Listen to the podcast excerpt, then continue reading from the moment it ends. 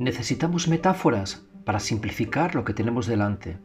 El hoyo lanza varios mensajes arrebatadores.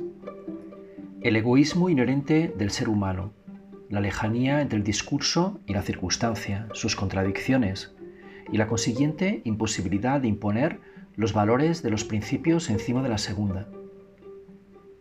El destino es misterioso, asustador, caótico, tanto para medrar como para pudrirse. Imposible delinear los centenares de niveles que emanan del éxito o fracaso. El hombre se aferra únicamente al tránsito de la cuerda floja que va desde el cielo hasta el infierno, ciego y viceversa. Que los gobiernos intentan educar, pero abundan los imposibles. Que a los imposibles hay que darles de hostias.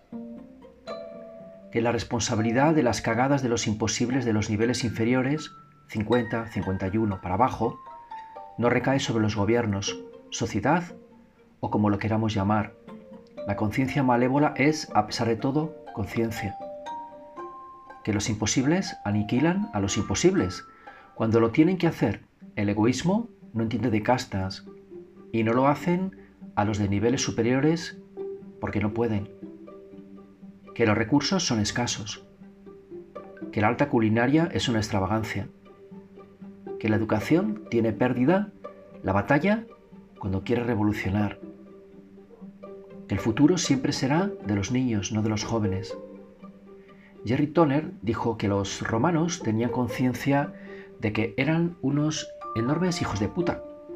Por eso que el cristianismo echó sus raíces en las lomadas de sus bárbaras depravaciones.